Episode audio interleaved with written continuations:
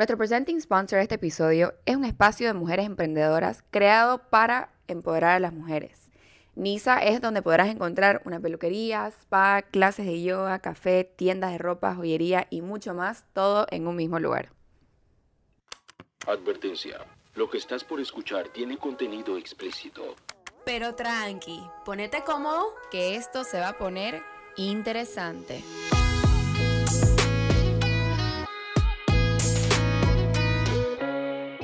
Hello, bienvenidos al cuarto episodio de la tercera temporada. Mi nombre es Dominique Germain, me pueden encontrar en Instagram bajo el mismo nombre. Y mi nombre es Sofía Ortiz y me pueden encontrar en Instagram bajo Sofilofi con tres Is. Y nos pueden encontrar en Instagram bajo del revés pod. En este episodio vamos a hablar sobre un tema muy extenso. Esperamos que en un futuro podamos tener un profesional acá para hablarlo con nosotras, pero también nos pareció importante contarlo de un punto de vista de experiencia, ya que es algo que las dos hemos pasado, y es sobre la depresión o el exceso de tristeza. Queríamos empezar un poco hablando de los mitos que vienen relacionados a la depresión eh, generalmente se escucha de que una persona con depresión tiene falta de voluntad y se le dice, no sé, parate, anda a hacer ejercicio, come bien, salí más, no seas flojo. Y efectivamente el hacer ejercicio y comer bien pueden ser algo que te puede ayudar eh, un poquito, pero no, no, no a grandes rasgos. Eh, también se escucha de que la depresión es una opción, que vos escogiste botarte en tu cama, vos escogiste entristecerte o que sos flojo y que puedes snap y que no es una enfermedad. Y nadie escoge estar deprimido, sino nadie lo estaría. Y es una condición médica en la que químicamente y la función y la estructura de tu cerebro se ven afectados por factores ambientales o biológicos. Entonces no es algo que vos decidís simplemente no tener. Eh, también se escucha mucho que es de mujeres y a raíz de las presiones sociales muchos hombres no se sienten cómodos hablando acerca de su, de su depresión. Claro, es vinculado como a weakness, ¿entendés? Más que, o sea, mujer o hombre, Ajá, pero... de los sexos te, te hace sentir débil y creo que es más fácil por la sociedad que las mujeres aceptemos una debilidad que los hombres. sí, completamente. Y eso puede ser peligroso también en el sentido de que hay muchos hombres que son afectados por esto y que nunca lo, they never address it por no, no hablar de eso. Y su depresión puede llegar a ser como más crónica. Estaba leyendo un artículo y me gustó mucho que lo pusieron de esta manera, que cuántos slangs negativos vienen relacionados a lo que es una enfermedad mental. Te dicen loco, te dicen raro, te dicen psicópata. Pero cuando viene a ser una enfermedad física, no hay slangs relacionados a eso. O sea, slangs negativos. No son es que... palabras que tiramos así como si nada. Ay, está loca o pobre el tronadito. Ambas son enfermedades, pero una está relacionado a ser irracional y la otra la relacionan a fortaleza, este, a ser valiente y, ser fuerte por lucharla. Y no es que estoy desvalorándolo, efectivamente si tenés una condición física sos valiente por lucharlo, pero una condición mental también sos, porque también estás lidiando eh, con una enfermedad para poder sobrevivir y poder llevar tu vida de una manera normal. Las enfermedades mentales son las únicas enfermedades donde culpamos a la persona enferma y no a la enfermedad cuando la realidad es que una de cada cinco personas sufre de una enfermedad mental. Claro, es más común de lo que creemos. el 10% de las visitas médicas son por depresión. Imagínate todas las opciones que hay de todos los problemas que puedes ir. Es un, es un gran porcentaje. Eh, a mí, bueno, ahora quiero empezar eh, contando un poquito sobre mi historia creciendo, nunca, mi entorno nunca fue un entorno donde yo me sentía cómoda contando sobre mis sentimientos, mis emociones, mis dudas, etcétera, porque nadie más lo hacía. Entonces, growing up, usualmente me tragaba las cosas y no las decía, al menos que sean realmente necesarias. Y la mayoría de mi vida fue así, como lo escondía todo. Pero el tercer año de mi universidad, que creo que siempre hablo de ese año, eh, fue súper pesado para mí en muchísimos sentidos. Bueno, como saben, pasó lo de mis padres, lo de mi novio que quería mucho, eh, pasé por lo del eating disorder. Eh, y bueno, y todo eso me llevó a estar bastante triste y un día. Y al principio esto se demostraba con bajones fuertes, pero que duraban una tarde, una mañana, así horas, no nada, nada largo. Nada que me hacía imposible seguir con mi día, if that makes sense. Y podía estar relativamente bien en un entorno social, o sea, eh, pero era poco y necesitaba, necesitaba huir a mi, a mi cuarto, que era donde era mi safe place y donde me sentía protegida y, y libre a sentir esa, esa tristeza.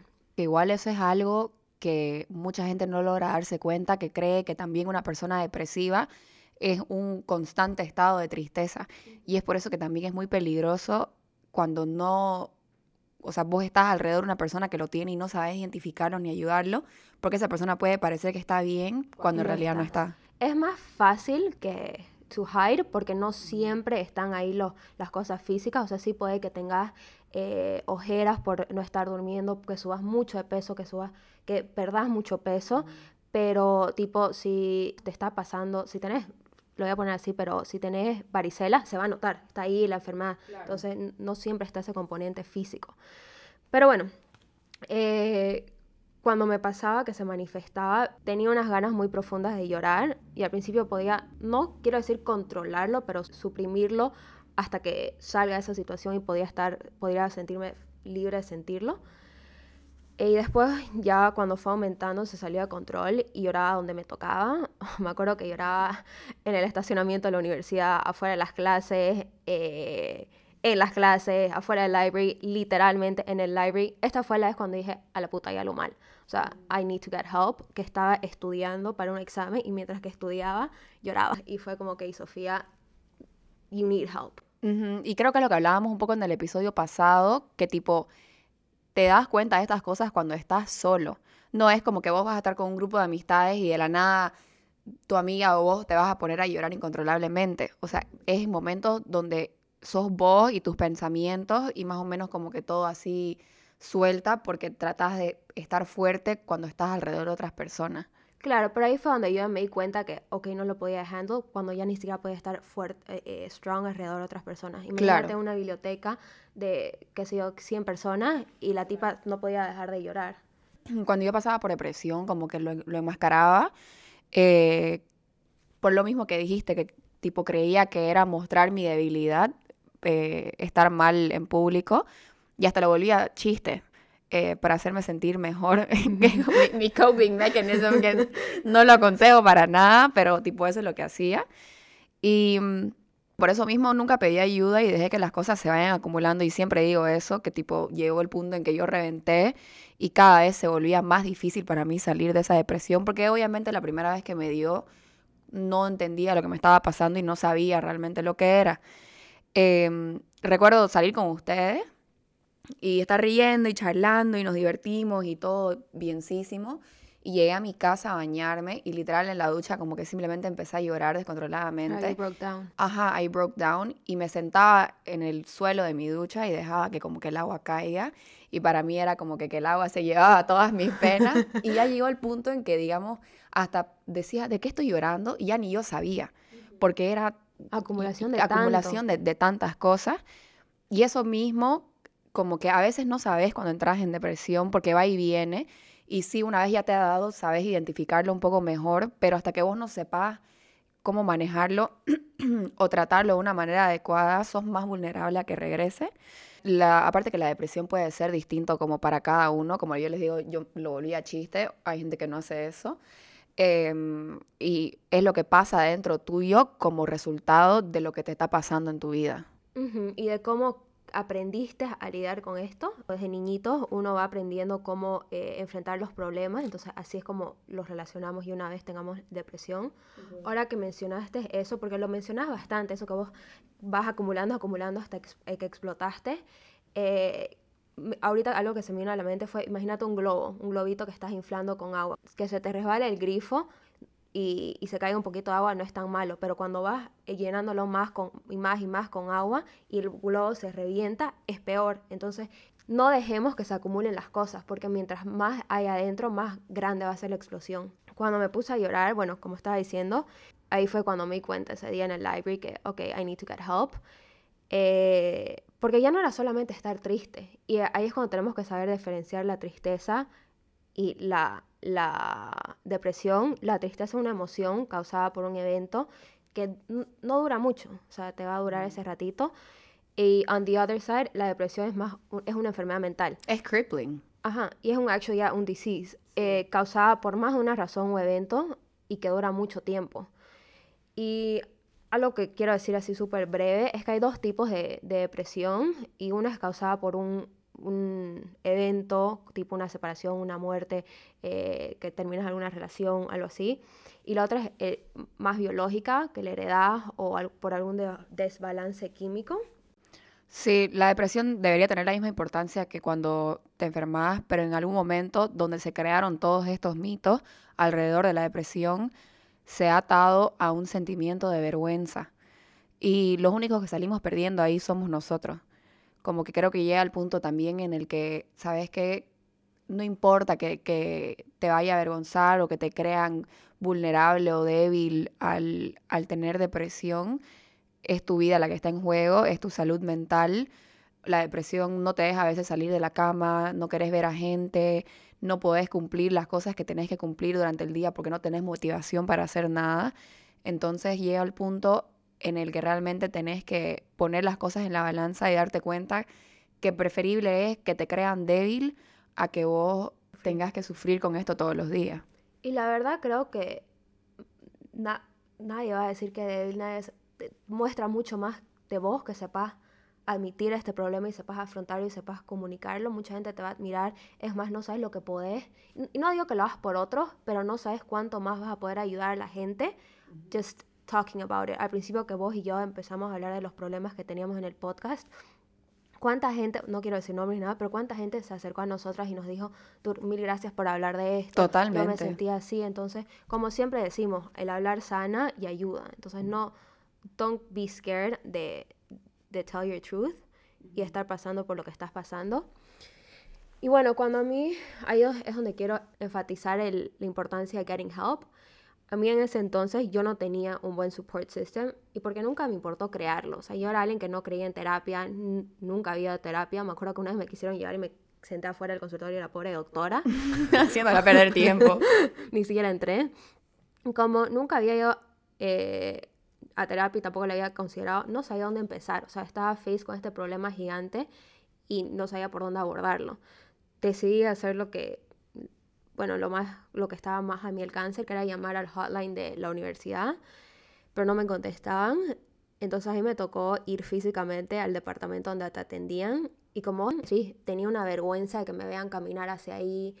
Y me, me acuerdo que elegí una hora donde casi todo el mundo está o almorzando o en clase. Entonces, para asegurarme que nadie me iba, me iba No, a ver. y eso es muy común. Yo me acuerdo que estaba hablando con una psicóloga y me dijo, ella trabaja en una clínica y sus pacientes, cuando le, se le, le preguntaban a qué hora tenía disponible, lo primero era que, ¿cuál es tu hora donde menos va la gente a esa clínica? Porque no quiero que alguien conocido venga y sepa que estoy yendo a la psicóloga. Claro, a vos te daría vergüenza ir al dentista, te daría vergüenza ir a que te ñesen, no, bro. Entonces, ¿por qué te daría vergüenza eh, conseguir este tipo de ayuda? O sea, la sociedad ha estigmatizado el hecho de necesitar ayuda. Creo que te hace, como dijiste, sentir inferiores, incapaces y que algo está fundamentalmente mal con vos. No, y, cuando tenés depresión, no sos una máquina con partes rotas, sos un ser humano con necesidades no satisfechas. Hay una inestabilidad en la manera en la que estás viviendo o lo que vos has vivido que te ha causado entrar en, en esta depresión. Y lo mismo que decías, ¿no? Hay un error en la sociedad de hoy en día y es que pensamos que podés comprar your way out of depression. Y lo más probable es que mientras más sigas este pensar, más deprimido te vas a volver.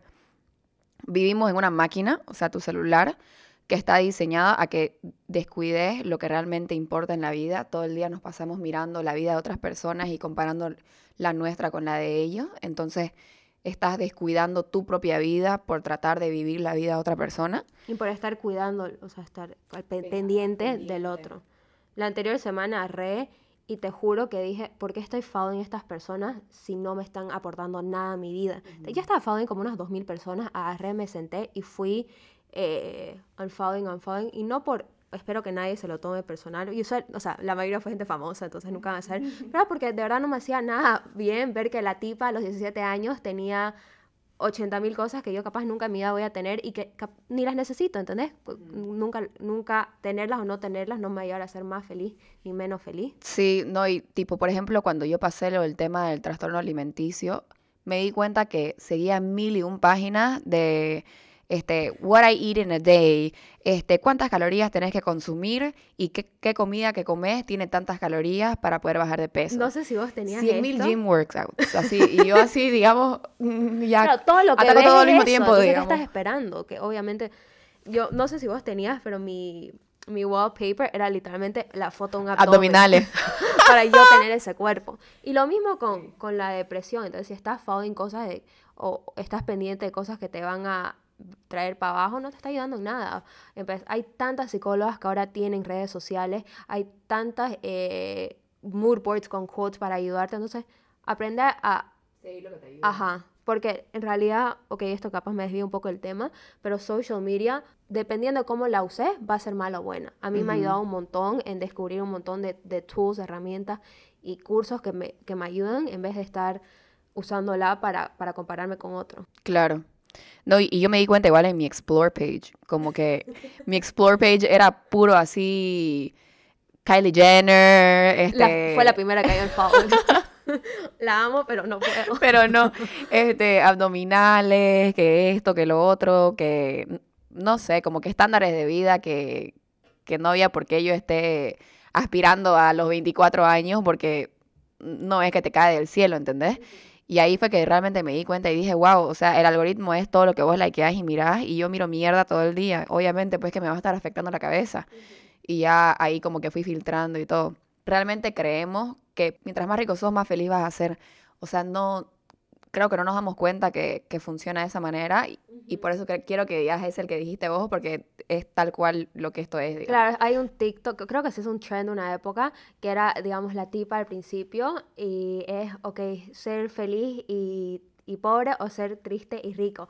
Y la tipa está acá de un lado para otro y sal- al lado de estar eh, triste y rico, pero de background está como eh, en la playa, en París, en Roma, weas así, y llorando. O sea, what's the point? Entonces no somos estúpidos y sí, la... Podemos estar en, en Italia, en Alemania, en Francia, anywhere, pero no porque estemos en otro lugar se va a ir. ¿entendés? Y si no estás presente, ¿qué te sirve estar en 80 lugares si no los puedes disfrutar? Sí, estás buscando la felicidad en un, en un lugar equivocado y creo que hasta con los mismos famosos que vos ves que, que muchos de ellos se, se suicidan a raíz de la depresión y, y lo primero que la gente dice es, pero si lo tiene todo. Ento- pero ¿y eso qué tiene? O sea, no porque vos tengas un jet privado significa que no vas a sufrir, sufrir con todos los problemas que sufrimos todos en nuestro día a día. También pasa que uno se está quejando con familiares, con tus padres, con tus tíos y pucha, no me siento bien, me siento atrapada o esto y lo otro y te dicen, oye, pero si tenés todo, tus padres están, no seas malagradecida, tus padres te han pagado el colegio, te han pagado la universidad, te dan casa.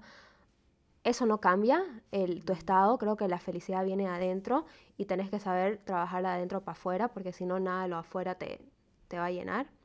Going back a la historia de las psicólogas en mi universidad, eh, entré al lugar y me senté, me hicieron tomar unos exámenes, después me fui a hablar con una señora y después de que creé dos horas, agarré y me dice, bueno, eh, me, o sea, me dieron el diagnóstico, me dijo, sí, tenés depresión y me dijeron que vaya a buscar un psicólogo por la zona y les dije, no te- mi seguro no va a cubrir eso y no tengo plata para, para pagar eh, estos lugares y literalmente shrugged me off. eh, ahí me di cuenta que el sistema está broken. En una institución como una universidad, ofrecer ayuda a esto es fundamental. Quiero dar unos statistics que leí. Pasan aproximadamente 1.100 suicidios en campuses por año y uno de cada cinco estudiantes han tenido pensamientos suicidas. Es más, yo me acuerdo estar en, en la universidad, no les voy a exagerar, pero escuchaba por lo menos un, suici- un suicidio cada año. No, no sé si sería una exageración decir semestre, pero puede que, esté, que sea así. Sí, Pero es bien común. Y que en un lugar así de grande, ponete que es nuestra primera vez fuera de la casa, fuera de nuestro, lejos de nuestros amigos, familiares, estamos abordando un, una, con una carga tan grande como la universidad que supuestamente va a definir toda tu vida, es fundamental ofrecer a estas personas algún tipo de ayuda. Sí, y nosotras siempre hablamos acerca de ir al psicólogo y la ayuda que eso puede dar. Más que nada, no les puedo explicar la cantidad de trial and errors de psicólogos que pasé para llegar a uno bueno que me sirva. He ido a miles de psicoanalistas, psicólogos, este, unos que odié, unos que estaban ok y ya ahora la psicóloga que amo ir. creo que hasta cuando fui a los que no me gustaron, un tiempo me rendí, hasta que ya me di cuenta y dije, necesito algo, ya está fuera de mi control, o sea, necesito ayuda profesional y voy a seguir buscando hasta encontrar y ahora que lo encontré, estoy súper agradecida de, haberlo hecho porque creo que no hubiese sanado de la manera en la que, en la que ella me ha estado ayudando a sanar. Y contando un poco mi experiencia igual en la universidad, eh, bueno, ya les he contado que me había dado anteriormente un panic attack y entré en un mental breakdown donde toda esta acumulación de cosas que sentía explotaron y estaba en un lugar donde estaba completamente sola, o sea, recién había llegado a la universidad, todavía no había formado un buen support system, mis padres no están ahí, o sea, también es un poco limitado lo que puede hablar mi mamá o mi papá sobre el teléfono, digamos, ¿no? También uno a veces necesita estar físicamente con una persona. Entonces me fui al, al health center de la universidad donde tienen su psicólogo sin tener cita y diciéndoles que era una emergencia, que yo necesitaba hablar con alguien. Entonces me hicieron pasar y dije todo lo que tenía que decir, entré en un mar de llanto y cuando terminé así de vomitarle palabras a la, a la psicóloga, lo primero que me dijo es, nunca más entré eh, a decir que necesitas hablar con alguien con urgencia, al menos que estés por matarte. Y me, recicó, me recetó psicóticos, así como decir, este, toma esto y callate, digamos. Ajá. Y ni bien hay gente que sí le puede servir los psicóticos, no estoy diciendo que es algo malo. Este, para mí al menos no funcionó. Igual creo que hay una diferencia, obviamente no somos doctoras, pero si estás tomando psicóticos, esto tiene que venir acompañado de una terapia. Totalmente. Me, me, dijeron, lo mismo, lo máximo que podemos hacer es recetarte algo. Yo obviamente soy against esas cosas, entonces no. Pero igual no solamente te pueden, porque qué si no te sientan bien, qué si tienes que estar probando diferentes marcas, diferentes eh, cantidades. Entonces es, muy irresponsable pensar que simplemente al meterte una pastilla, everything's gonna be okay. Esto lo tenés que acompañar de una forma de, terapia. A mí, por ejemplo, me, me dopó y, y perdí todo tipo de, de, emoción. O sea, me decían algo chistoso y yo, jajaja, ja, ja, qué chistoso. Así, o sea, no sentía, no sentía tristeza, pero tampoco sentía felicidad, no tenía emoción, ya nada me... You were numb. Estaba completamente numb. Y lo que ella no sabía es que ni bien no iba a matarme, tampoco sentía que vivía. O sea, no podía pensar, no podía salir de mi cama, no quería hablar con nadie. Esta, esa vez me tocó que quería comer más y lo único que quería hacer era eso y me botaba en mi cama y tragaba todo el día. Y después eso también me hacía sentir mal porque obviamente comer mal afecta también tu estado de humor. Y no, de ahí te sentís mal por no haber hecho lo que tenías que hacer, porque no tenías la motivación. Y también me puse a sobreanalizar de por qué ya no hablaba con mis amistades cuando era yo la que me había distanciado y pensaba que nadie me quería porque la realidad era que yo, yo no me quería en el estado en el que estaba. Entonces como que lo reflejaba en cómo yo sentía que la gente me veía a mí. Y eso tampoco ayuda, digamos, ¿no? Para mí, igual que me imagino que para todos los que han pasado, fue un struggle largo y, y duro. O sea, por mucho tiempo no pedí ayuda profesional. Dije, ok, listo, este, ya busqué ayuda, no me ayudaron, ok, seguiré con mi vida.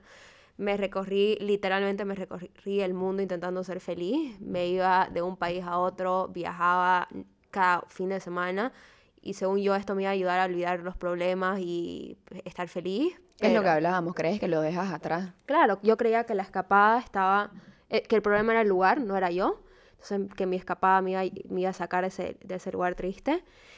Y escuché un quote que me encantó hace unos meses, que es a donde vas, llevas lo que eres. Y una vez acepté lo que tenía y me ayudé, o sea, me permitía ayudarme con las herramientas correctas, empecé a ver mejoras a mí me daba mucha vergüenza pedir ayuda y tampoco sabía cómo hacerlo. Y me daba vergüenza en el sentido que, que me imagino que muchos han pasado por esto, no quería sentirme con un burden, no sabía que la gente tenía que, ah, ahora voy a lidiar con Sofía, no quería hacer carga para nadie. Eh, y esas personas que se están sintiendo así, me gustaría recordarles que así como nosotros estamos dispuestos a ayudar a otros, estemos dispuestos a recibir esta ayuda. La ayuda está ahí por algo. Y como dijo Omi, probablemente no vayas a click con tu primer psicólogo. And it's fine, no es culpa ni tuya ni de ella. No significa que vos eh, no sabes cómo comunicarte ni que ella supo cómo ayudarte.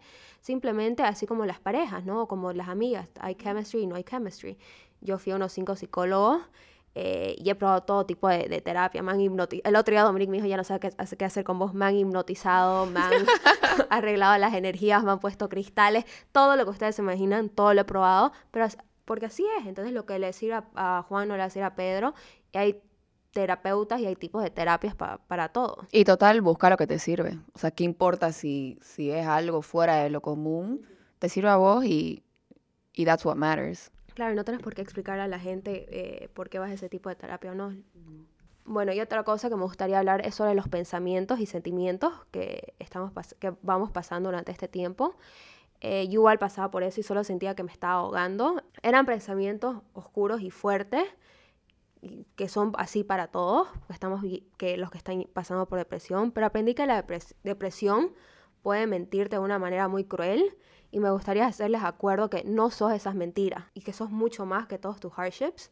Si estás al otro lado, si sos una persona que tenés la suerte de no estar pasando por esto, pero lastimosamente conoces a alguien que está pasando por esto, no invalides lo que están sintiendo.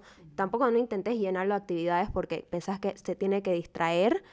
Eh, lo mejor que puedes hacer es recorda- recordarles que estás ahí para la persona y que lo que sea que está llevando, eh, vos querés ayudarlo y que lo van a sobrellevar juntos. Cuando te sentís en depresión, te sentís solo. Entonces, de por sí ya es harta ayuda sentir que estás acompañado. Claro, te sentís solo y también no, no quiero echarte la culpa, pero te haces vos estar solo. Uno se empieza a Sí, aislar. totalmente. Uno, como dije, te sentís como burden. A mí me, me daba pánico estar en situaciones sociales. Entonces, para mí, mi safe place era mi cabeza, que no era, No era. era el lugar más oscuro. Entonces, yo creo que sí. eh, y una vez lo dije, creo que en el de cerrar, no me acuerdo en qué episodio dije, que dije que no les vas a llevar los problemas por ellos, pero que los vas a agarrar de, de la mano mientras que ellos estén trabajando este problema. Y bueno, no todo el mundo eh, puede decirte, mira, me está pasando esto, I need you. Si vos sabes que hay algo diferente con esta persona que se está empezando a aislar, comportamientos que son fuera de lo común, haz esa pregunta incómoda, por más que no nos guste y por más que no sepamos cómo hacerla, no sabes. A veces est- estas preguntas incómodas te llevan a salvar vidas. Y como sociedad me alegra mucho ver cuánto hemos mejorado. Es que a mí me tocó pasar esto hace unos años. Siento que ahora somos mucho más abiertos a hablar vulnerablemente. Eh, no es tan común que nos digan locos por ir a terapia. Y ya ni siquiera tenemos que ocultar. Yo me acuerdo que al principio cuando iba al psicólogo y la primera vez que dije así, voy al psicólogo, todo el mundo se puso incómodo. Y ahora ya es normal. Tipo, hablas quién es tu psicóloga, que me parece fantástico porque puedes ir recomendando a, gente y etcétera. Y hace poquito, em, una eh, jugadora de tenis, que me imagino que mucha gente la conoce, Naomi Osaka. Ella ganó el Australian Open, tiene 23 años, y iba a jugar el, el French Open y agarró y salió y dijo eh, que iba a dropear porque no podía, ella tenía su prioridad a su mental health y que al dar estas conferencias de prensa y tener que lidiar con el público todo el tiempo, sentía algún tipo de ansiedad y que no, no la llevaba a un buen lugar. Entonces fue y lo dijo y me encanta ver que estas personas eh, se estén humanizando así porque también nos muestra que, como dijimos al principio, no importa dónde estés, no importa cuánta plata estés ganando, cuántos trofeos tengas, igual podés pasar por esto. Durante el podcast nos dedicamos a aconsejarlos con maneras de poder escuchar a, tu yo interno, y ya sea identificar tus emociones, saber de dónde provienen tus inseguridades o tus pensamientos. La realidad es que todo esto son herramientas para poder saber identificar lo que te está dañando antes de que la catástrofe pegue. Lo que hablábamos, ¿no? Buscar lo que te sirva para vos, armate un support group, anda a 100 psicólogos si hace falta hasta que encontres a uno que te sirva, escalate 100 montañas, pintate 100 cuadros, léete 100 libros. La cosa es que encontres lo que te conecte con vos mismo. No importa cuántas veces tengas que, que buscarlo y el tiempo que perdás o no. En realidad no es ni siquiera tiempo perdido, pero el tiempo que pases eh, haciéndolo, hacelo y nunca dejes de buscar lo que te energice, lo que te llena y lo que te lleva a conectar con quién sos y con lo que querés y encontrarle un propósito a tu vida y vivirlo por vos y para vos. Claro, con este episodio esperamos crear más awareness alrededor de este tema y que la gente que esté pasando por esto pueda sentirse cómoda reaching out eh, a, a, su familia, a sus amigos, a eh, profesionales y a la gente que conoce a estas personas, armate también con las herramientas para ayudarlas, ¿no? Es un problema que, como dijimos, el 10% de la, de la gente que va a médicos eh, va por, por, esto, entonces no es algo pequeño, no es una, una epidemia, si podemos decirlo así. Eh, hemos igual juntado una lista de, de, psicólogos, life coaches, entre otras cosas, eh, para poder usar como herramienta en caso que ustedes lo necesiten. Siéntanse libres de escribirnos a nuestro Instagram, eh, arroba del revés pod, para pedirnos la lista. Y si les gustó el episodio, también háganos saber. Síganos en Spotify, eh, Google Podcast y rate us en Apple Podcast. Los vemos la próxima semana. Bye. Bye.